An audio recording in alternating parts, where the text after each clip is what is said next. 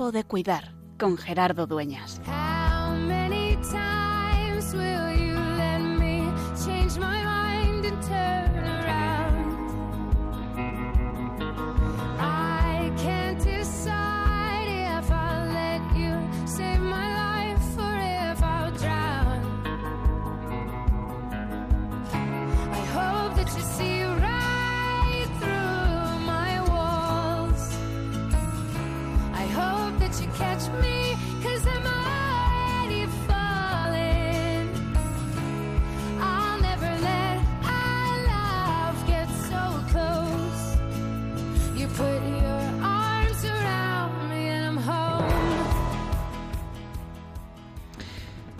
María, la madre, dice que se turbó ante estas palabras, ante las palabras del ángel Gabriel y se preguntaba qué saludo era aquel.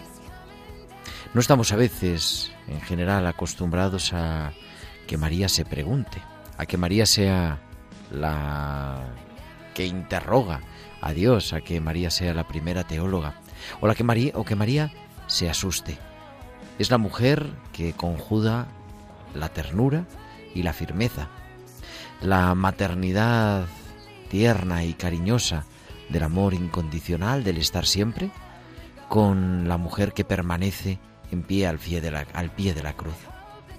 María, modelo de esperanza, María que nos acompaña en el adviento, en este tiempo especial de la esperanza, María que es quien da sentido a nuestras esperas y las transforma en lugares de salvación. Y María que vive también sus duelos, María que se tiene que enfrentar al sufrimiento, María que permanece al pie de la cruz. Hoy, en esta vigilia de la Inmaculada, en estas primeras vísperas, además, acabamos de celebrar la Eucaristía de la Inmaculada y cuando acabe el programa conectaremos en directo con la vigilia de la Inmaculada. Queremos aprender de ella, queremos mirarnos en ella porque ella es madre y maestra, ella es modelo e intercesora.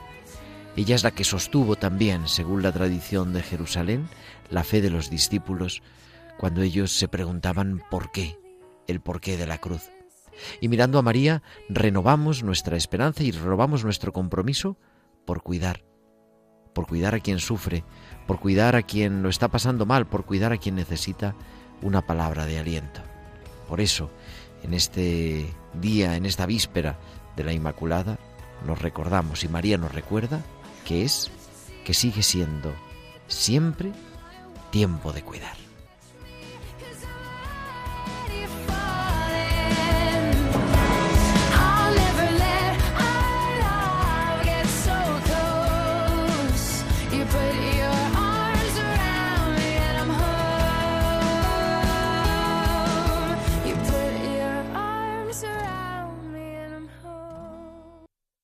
Pues muy buenas noches, queridos amigos de Radio María, y muy bienvenidos en esta tarde de las vísperas de la Inmaculada, tiempo de cuidar, que comenzamos desde los estudios de Radio María en el Paseo de los Lanceros en Madrid.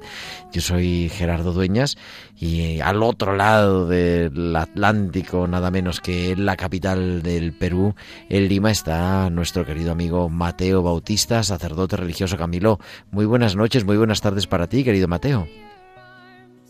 Un gran abrazo, estimado Gerardo. Muy buenas tardes desde Lima en este Día de la Madre, de la Virgen, que es motivo para nosotros de esperanza y también con un toque muy especial, como nos acaba usted de decir, porque la Virgen, la Virgen Madre, es también mujer de dolores y de duelos. Y con el equipo también completado en la producción por Tibisay López, la producción musical en esta noche por Bárbara Omar y como siempre para hablar de qué vamos a hablar, de qué vamos a hablar en esta tarde. Pues vamos a continuar, como decimos, elaborando nuestros duelos.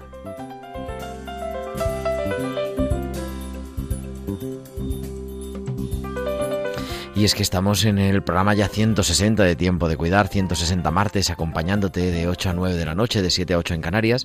Pero hoy además es el programa 22, llevamos 22 programas en esta serie, en estas tres series, ahora estamos en la tercera, en estas tres series de Elaborando nuestros duelos. Nos puedes además recuperar todos los programas, por supuesto, en la web de Radio María, en radiomaria.es, entrando en los podcasts. También en Spotify tenemos nuestros episodios y una lista de manera especial con todos los programas especiales de Elaborando nuestros duelos que estamos compartiendo con este gran experto en duelo que es el padre Mateo Bautista, religioso Camilo.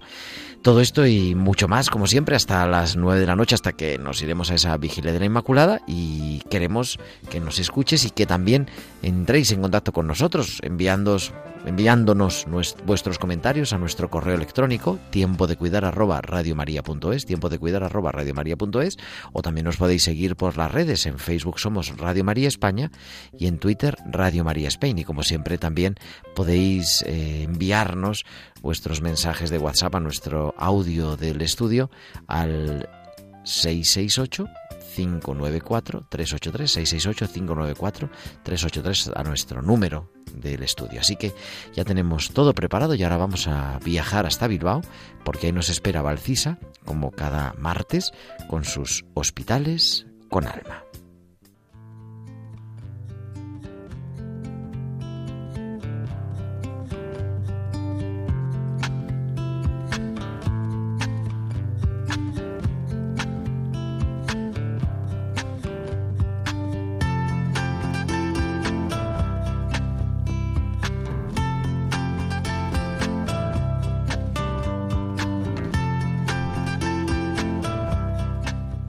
Ya tenemos preparada al otro lado de la línea a nuestra querida Valcisa que nos trae los hospitales con alma como cada martes en tiempo de cuidar.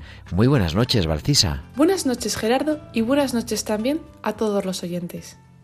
¿Cómo estoy? Sin importar cuánto pasea un paciente por la habitación, una de las preguntas más frecuentes que me dicen los pacientes y los familiares al día de bajar de la UCI a la planta es ¿Cómo estoy? Me suele parecer obvio la respuesta. Si hace menos de un día el paciente se encontraba bajo cuidados intensivos y ahora está en la planta caminando, eso significa que está mejor. Pero el otro día la mujer de un paciente me dijo, yo creo que está bien, pero ¿me lo puedes decir tú también? Necesito escucharlo de usted. Hay muchas veces que sabemos de forma objetiva cómo es la realidad. Sabemos si hemos actuado bien o no, si nuestro chiste es gracioso o no o si simplemente estamos guapos. Últimamente está muy en boga el impacto que tiene el empleo de frases positivas y halagos en la sociedad. Se dice que empleadas en exceso en la edad infantil hacen niños más débiles y menos independientes. Los excesos son siempre malos, pero ¿por qué las palabras bonitas se han convertido en cosas que necesitamos? La ciencia da argumentos, soluciones, pero no la alegría que sí te lo da el corazón. Cuando recibes algún cumplido, que es merecido, no solo comparten contigo una realidad objetiva, sino que te dan un plus de aprecio y atención. Al igual que una caricia no ve moléculas y entra en la otra persona.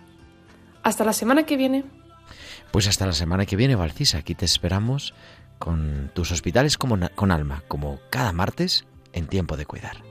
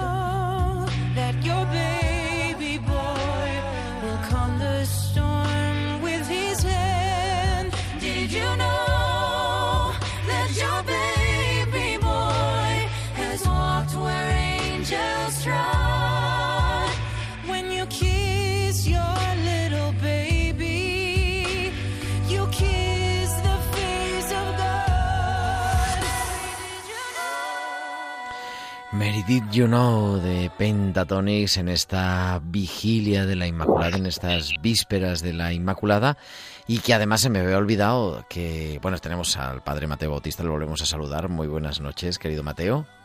Gracias, Gerardo. Un gusto estar con ustedes en este día tan especial. Eso digo porque se me había olvidado, que es que además hoy está nuestro querido Mateo Bautista de celebración, porque un 7 de diciembre de 1985 recibió la ordenación presbiteral. Así que muchas felicidades, querido Mateo. Muchas gracias. Y bueno, toda felicitación es un compromiso donde uno mira hacia atrás y tiene que mirar también hacia adelante. Pues sí, también. ¿Cómo pasa el tiempo? 36 años. Está bien, está bien la cosa, ¿eh? Y muchos dedicados al duelo. Así es, así es. Y por cierto, por cierto, ¿eh? ¿le puedo hacer una pregunta, estimado Gerardo? Venga, vamos allá. Y usted en su camino espiritual, en su preparación también, en su ministerio, eh, ¿ha meditado más de una vez sobre los duelos de la Virgen María? Porque muchas veces escuchamos los duelos de la Virgen, eh, las espadas que le atravesaron el corazón.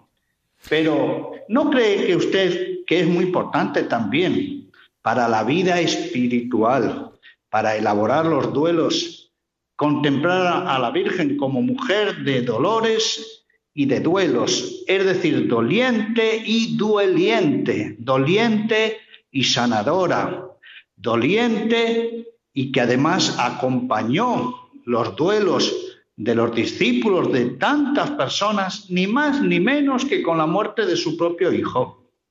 Pues sí, es verdad. Bueno, yo he aprendido, la verdad, he aprendido contigo a, eso en un libro que me regalaste, que hablaba, hablaba de ello y no estamos acostumbrados, pero luego he de decir cuando podíamos viajar y podíamos ir a la Tierra Santa, yo soy un apasionado de la Tierra Santa, esta es otra de las cosas, en, en el Calvario, subiendo al Calvario en esa imagen, la capilla católica que está María con las siete espadas en el corazón, me ha gustado hablar de eso, de los duelos de María, pero me gusta escucharlo mejor al, al, maestro, porque María tuvo que vivir, además la tradición nos dice, no solamente el duelo de su hijo, sino seguramente también el duelo de José, el duelo de sus padres, ¿no? Y, y, y eso nos ayuda a Así encarar, es. sí, a encarar nosotros también nuestros duelos, Mateo. Así es, efectivamente. Y está muy bien que usted mencione los duelos de la Virgen como huérfana, que murieron sus padres. Murió un hombre tan excepcional como San José. La Virgen fue viuda y pasó por la muerte de un hijo. Y por eso ¿eh? la Virgen Madre ¿eh? será una compañera tierna y de fortaleza, una impulsora de que tenemos que trabajar nuestros procesos de duelo. Pues sí, claro, ahí es la que la que sostiene la esperanza, ¿no? Y, y cómo ella vivió el duelo. Y dicen, y decía yo en el editorial, que la tradición de Jerusalén dice que ella fue la que, a la muerte de Jesús, sostuvo la fe de los discípulos en el duelo que ellos también estaban empezando a elaborar. Efectivamente.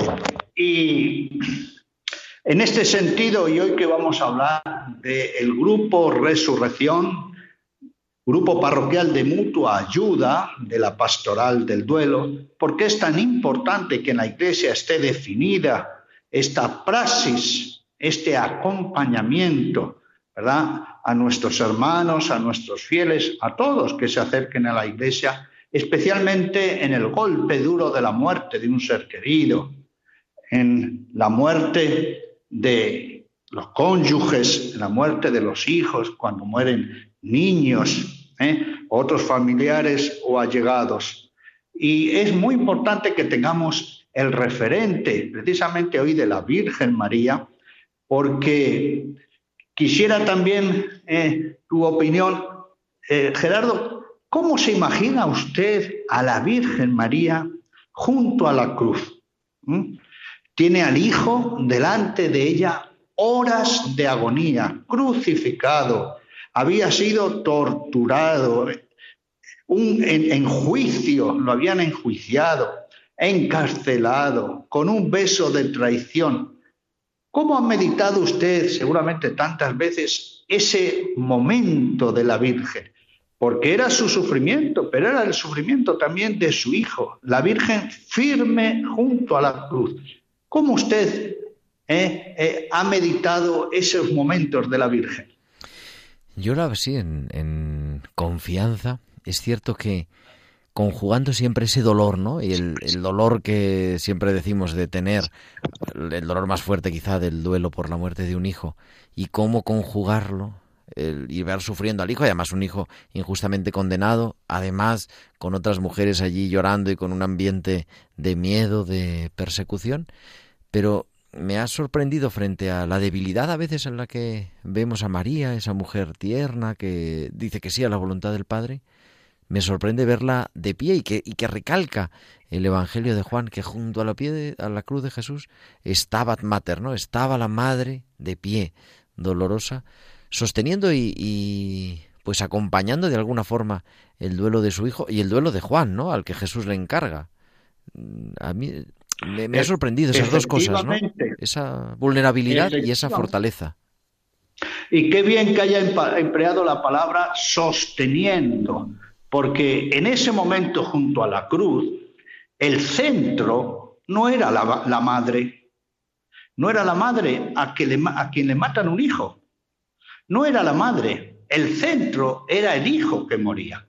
Fíjese este aspecto tan importante, la Virgen no acapara, no acapara la centralidad.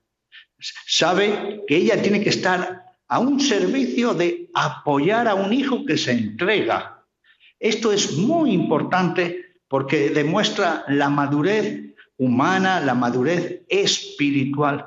Una madre sosteniendo a un hijo que se inmola por la humanidad. Y en un sufrimiento doble, porque las, las madres sufren por ellas y por los hijos.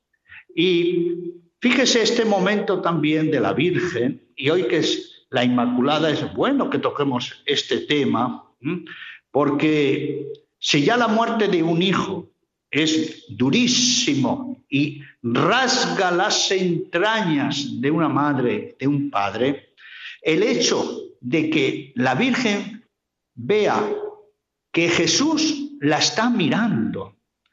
Fíjese este, este hecho tan significativo.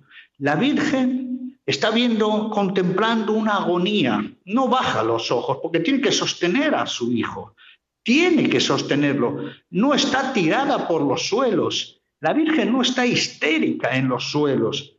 No, no, está haciendo que todos estén alrededor de ella. No. Ella está ahí firme para estar todos alrededor de Jesús. Pero el sufrimiento de ver que un hijo sufre por la madre, que un hijo que está en agonía sufre porque el hijo, el hijo está viendo sufrir a la madre. Y la madre está viendo sufrir al hijo. Por eso es muy importante que te tomemos también a la Virgen María como un referente en nuestra pastoral del duelo. Esta compañera firme y tierna. Y bueno, como ya sabe que a mí me gusta preguntar, yo ¿eh? en los grupos Resurrección, de los que vamos a hablar ahora, grupo parroquial de mutua ayuda, siempre dejo una pregunta. ¿eh? Y la dejo también hasta para nuestra querida audiencia, pero quiero que usted me acompañe a responder. Y la Virgen María vivió toda su vida amargada. Ay, por cierto, por cierto, ¿Quién está allí junto a su hijo? Están los asesinos, están los asesinos. Y cuando la Virgen escucha, Padre, perdónanos que no saben lo que hacen, también eso hay que entenderlo así. Madre, perdónalos, están matando a tu hijo. Ahí tenemos una madre que está sosteniendo al hijo, ¿eh? transida por dolor, y está perdonando y fortaleciendo a los demás. Bueno, pues la pregunta que nos tenemos que hacer, ¿y la Virgen María quedó toda su vida resentida, amargada, ¿eh? vivió frustrada, ¿eh? se pasó la vida hablando de la muerte de su hijo, de lo que hicieron con su hijo. ¿Cómo se lo imagina usted? Eh, para nada, yo para nada la veo frustrada y, y, y que se quedara en ese momento, sino más bien al contrario, ser capaz de hacer la experiencia profunda de la fe, ¿no? la, la, experiencia de la resurrección, no quedarse recordando una y otra vez el sufrimiento, el dolor, cómo lo maltrataron, sino más bien al contrario, intentando que los discípulos se dieran cuenta de que ahí, que la muerte no tenía la última palabra, que la última palabra la tiene Dios, la tiene la resurrección. Efectivamente, y fíjese que en la pastoral del duelo, los grupos que acompañamos durante un año, todas las semanas a los dolientes, tienen este nombre, resurrección. Uh -huh. Y cuando llega un sufrimiento tan impactante como los que hemos escuchado otras semanas, ¿no? Muchas personas dicen, mi vida ya no tiene sentido, esto ya no, no, no, vale para nada, mejor que me hubiese muerto yo, nunca más voy a ser feliz. Bueno, estimado Gerardo, ¿y usted cree que la Virgen fue feliz con un hijo muerto? ¿Eh? Ya había muerto San José, era viuda, el único hijo muerto. ¿Usted cree que la Virgen fue una mujer feliz? Seguro, 100% y se quedó con un hijo muerto o con un hijo resucitado. Y se quedó con un hijo resucitado y, y llevando la noticia por todo el mundo hasta donde. Y vivió para. Y, exacto, y vivió para un hijo muerto o para un hijo resucitado. Y vivió para el hijo resucitado, por supuesto. Y se quedó con el pasado o se lanzó hacia el futuro y continuó viviendo su, claro, viviendo hacia el futuro, hacia la iglesia, anunciando, ¿verdad?, la resurrección a todos y, y, sosteniendo también, yo creo, los momentos de debilidad de, de, los discípulos, de los más cercanos, recordando la memoria de su hijo, pero de su hijo resucitado. Y qué interesante es esto que acaba de mencionar, porque precisamente en programas anteriores hemos escuchado ¿eh? a dolientes que ahora son coordinadores, que sostienen el proceso de duelo, ¿eh? que lo sostienen en la fe, en la esperanza, en el amor, que son un estímulo, una motivación para no morirse con los muertos, uh -huh. para hacer una entrega del ser querido an ante Dios, para vivir con esperanza, para vivir con un proyecto de vida. Por eso es muy importante que tengamos justo hoy en la Inmaculada ¿eh? y no podíamos menos que hacer estas reflexiones porque en medio de eso que parecía todo tan negro, tan oscuro, el final, el desastre, la muerte, precisamente ahí tenemos a una figura materna que es prototipo de que el trabajo de duelo hay que hacerlo y de que siempre somos más grandes que el mayor de los sufrimientos. Y hay muchas personas que cuando hablan, estimado Gerardo, de su ser querido, dicen, cuando perdí a mi ser querido, cuando perdí. ¿Usted cree que la Virgen María hablaba así cuando perdía a Jesús, cuando perdía a Jesús? No creo, no la veo yo pensando que se había perdido. Bueno, a lo mejor cuando lo perdió en el templo de Jerusalén, pero no cuando lo perdió en la cruz. En la cruz no lo perdió. En la cruz murió Jesús y lo ganó para la resurrección.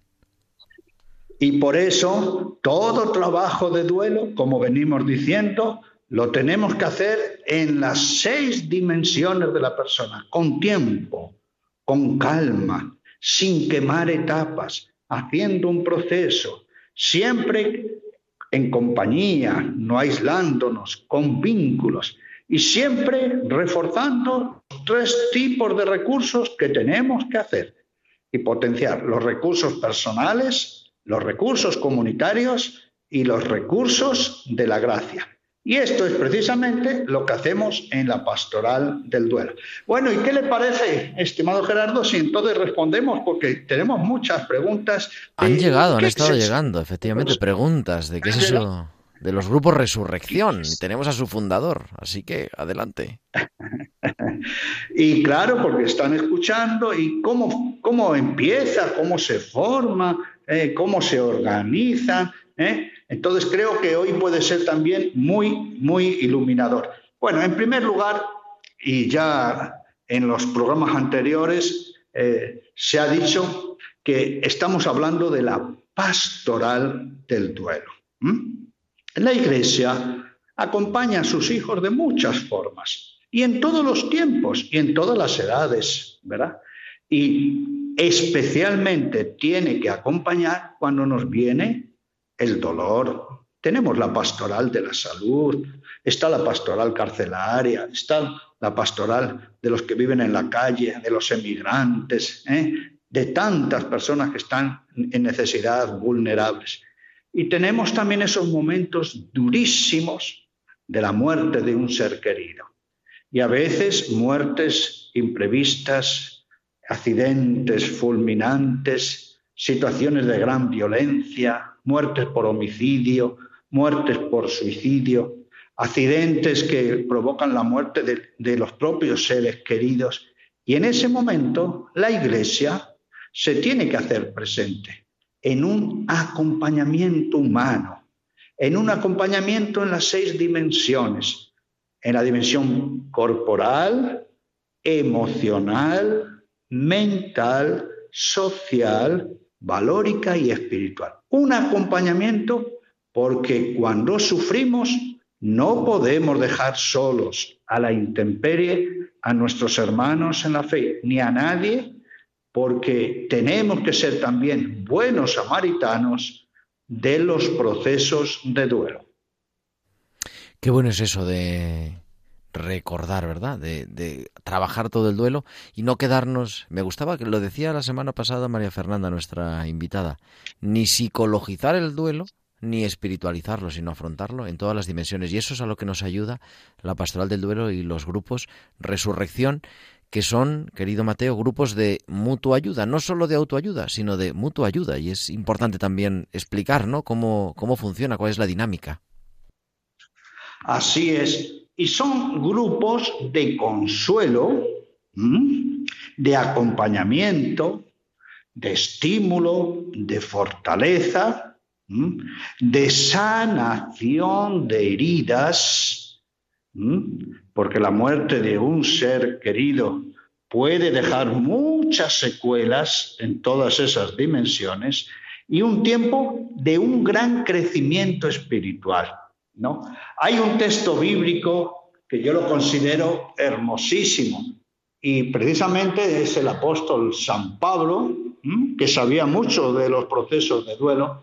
En el capítulo primero de la segunda carta a los Corintios dice, bendito sea Dios y Padre de nuestro Señor Jesucristo, Padre de las misericordias y Dios de toda consolación que nos consuela en toda tribulación nuestra para poder nosotros consolar a los que están en toda tribulación mediante el consuelo con que nosotros somos consolados por Dios. En el profeta Isaías tenemos también una expresión hermosísima. ¿sí? Consuelen, consuelen a mi pueblo. Por tanto, la pastoral del duelo tiene esa misión, ser la mano de Dios a través de nosotros, la mano en el hombro, el estímulo, el apoyo, el sostener, el acompañar ¿eh? a las personas que están en ese momento durísimo de la muerte de un ser querido. Y esto la Iglesia lo hace, por ejemplo, en los hospitales ya con un duelo anticipado, en las terapias intensivas, en los enfermos en, en, en, ya que están internados y que sabemos que son los últimos días en esta vida terrenal, ¿no? Hacemos un acompañamiento. Precisamente hace unas horas yo he tenido que estar con una familia que ha muerto el hijo de 12 años, ¿no? Y ya eh, ha habido que ir preparándose porque ya la familia sabía que el niño, el hijo de 12 años, iba a morir. Y después viene el velatorio, ¿verdad? Viene las exequias, vienen los triduos, acompañamos en los novenarios, pero hay sufrimientos de tal calibre, de tal intensidad, como por ejemplo la muerte de un cónyuge joven, ahora que hemos estado en la pandemia, ¿eh? Eh, muertes por accidentes tan imprevistos, mueren jóvenes, mueren niños, mueren hijos, accidentes múltiples. Precisamente les comento que hace aquí cuatro días hemos tenido un accidente donde han muerto cinco de la familia. instantáneamente, cinco de la familia. Entonces, la iglesia acompaña en esos momentos, como digo, antes de la muerte, en los hospitales, la labor de los capellanes, diáconos, de los agentes pastorales, en las parroquias, pero después, como este sufrimiento desgarra el alma, como acabo de mencionar, es muy importante que le demos un acompañamiento. Y por eso los grupos parroquiales Resurrección de Mutua Ayuda acompañamos todo un año durante dos horas ¿eh? Precisamente para que nuestros hermanos que están sufriendo puedan procesar, hacer lo que llamamos el trabajo de duelo. Y usted, estimado Gerardo, cree que es importante que sostengamos durante ese tiempo prolongado un sufrimiento que está ahí machacando y machacando? No, al contrario, lo que tenemos que hacer es encararlo, porque si no, ¿cómo es lo del sufrimiento? Si no domino el sufrimiento, el sufrimiento me domina a mí, o sea que al sufrimiento hay que, que dominarlo y supongo que ese es uno de los fines importantes de los grupos Resurrección. Así es, como hemos dicho, lo abordamos ¿eh? todas las semanas en encuentros, pero ojo, también con tareas durante la semana. Y lo abordamos desde un sentido comunitario. ¿Por qué? Grupal porque la iglesia, en la iglesia somos común unidad, somos comunicación, somos comunión. ¿Y qué quiere decir que lo abordamos en comunidad?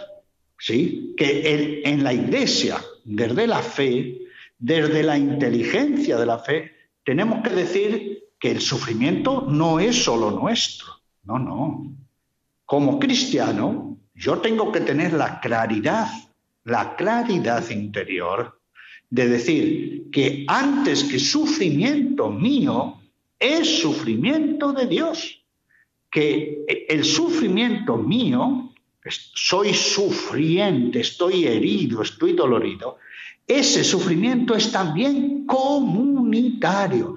Y a este respecto, estimado Gerardo, a veces no cree que en la iglesia nos falta estas nociones de decir, mi sufrimiento no es solo mío, es sobre todo de Dios. Es decir, que el primero que se pone a las cuestas, mi sufrimiento es Dios, y que mi sufrimiento es comunitario de la Iglesia. ¿No cree que tendríamos que tomar más conciencia y profundizar en este aspecto?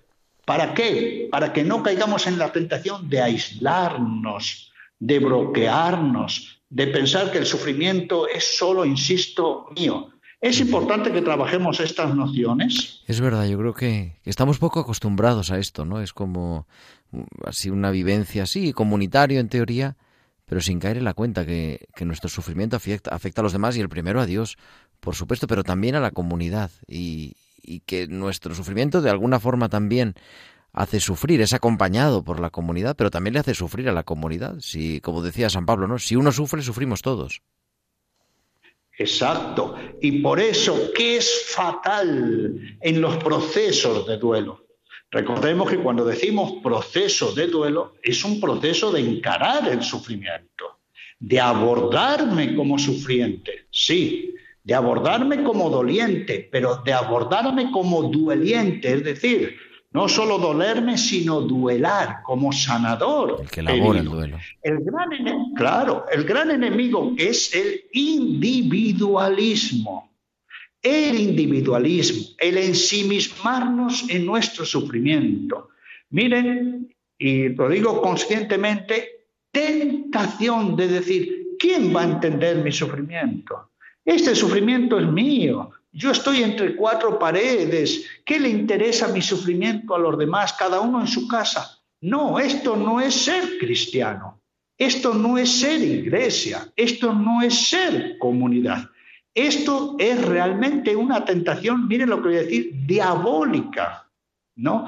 Diabólica. Es como cortarle las manos, fíjese, a la comunidad que quiere apoyar. Pero también es cierto que la comunidad cristiana tiene que tener recursos, capacitar agentes de pastoral, tener estructuras, tiempo, ¿eh? dedicación para los dolientes. ¿eh? Y por eso hoy estamos hablando del grupo parroquial de mutua ayuda en duelo. Es decir, queremos que en cada parroquia de todo el mundo, en cada parroquia, igual que tenemos el grupo de catequesis, de niños, de jóvenes, de liturgia, de pastoral de la salud, ¿eh? de los viejos, de las viejas, ¿eh? de tantas situaciones, de cáritas, también tenemos que tener agentes de pastoral, ¿eh? tenemos que tener agentes capacitados para escuchar el sufrimiento de nuestra gente que está elaborando el duelo. Agentes de escucha y también coordinadores de este grupo de mutua ayuda a resurrección. ¿Quiénes son los coordinadores? Aquellos que han pasado por el sufrimiento, sí.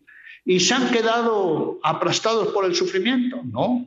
Lo han procesado, han cicatrizado su sufrimiento, lo han asumido, lo han dialogado, ¿eh? lo han elaborado con los recursos personales, comunitarios y de la fe. Han hecho un proceso de sanación. ¿eh? Algo importante, han pedido ayuda y se han dejado ayudar. ¿eh? Y han hecho, además de ese sufrimiento, atención, madurez, crecimiento interior. Han cultivado lo mejor de sí mismos. Y han sido dolientes, han hecho un proceso seguramente no fácil, no fácil y ahora, ahora, ¿qué hacen? Se ponen al frente. Yo he sufrido, sé lo que es esto, lo importante, he recibido ayuda, yo ahora quiero ayudar. Entonces, los coordinadores son agentes, insisto, que han pasado por una situación de dolor, han hecho un proceso, se han capacitado, para eso tenemos las herramientas para capacitar, y se ponen al frente en la parroquia de un grupo de mutua ayuda que se reúne por lo menos dos horas todas las semanas durante un año para acompañar a los dolientes. Querido Mateo, estamos llegando ya, nos queda un minuto de programa porque vamos con la vigilia de la Inmaculada, pero hay una web que, bueno, se ha ido recogiendo el trabajo de tantos años y de tantos grupos que, en la que hay mucha más información, sobre todo para que se pongan en contacto, o por supuesto a través de nuestro correo electrónico, tiempo y aquellos lugares en los que quieran comenzar con esta, estos grupos Resurrección. Así es, y está la página web pastoralduelo.org, pastoralduelo.org. También tenemos un Facebook pastoral, duelo, resurrección.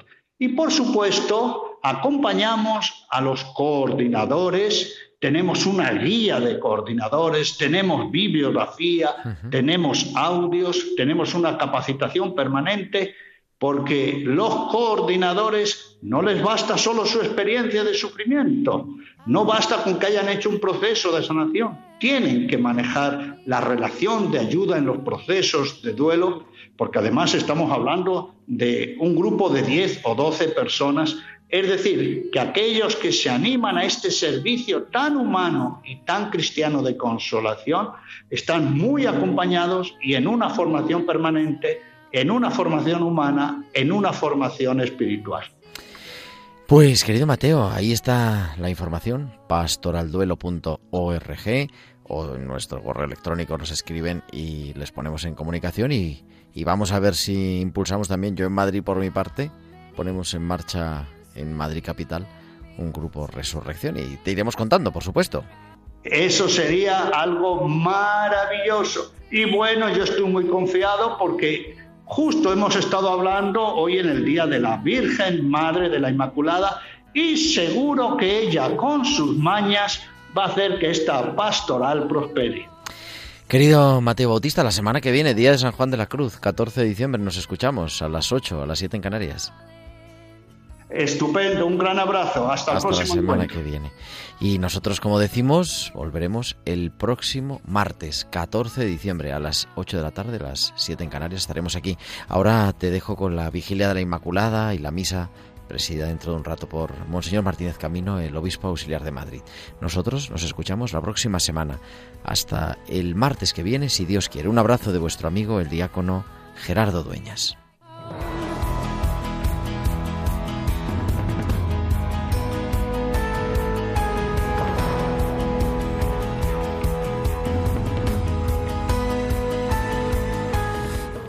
Han escuchado Tiempo de Cuidar con Gerardo Dueñas.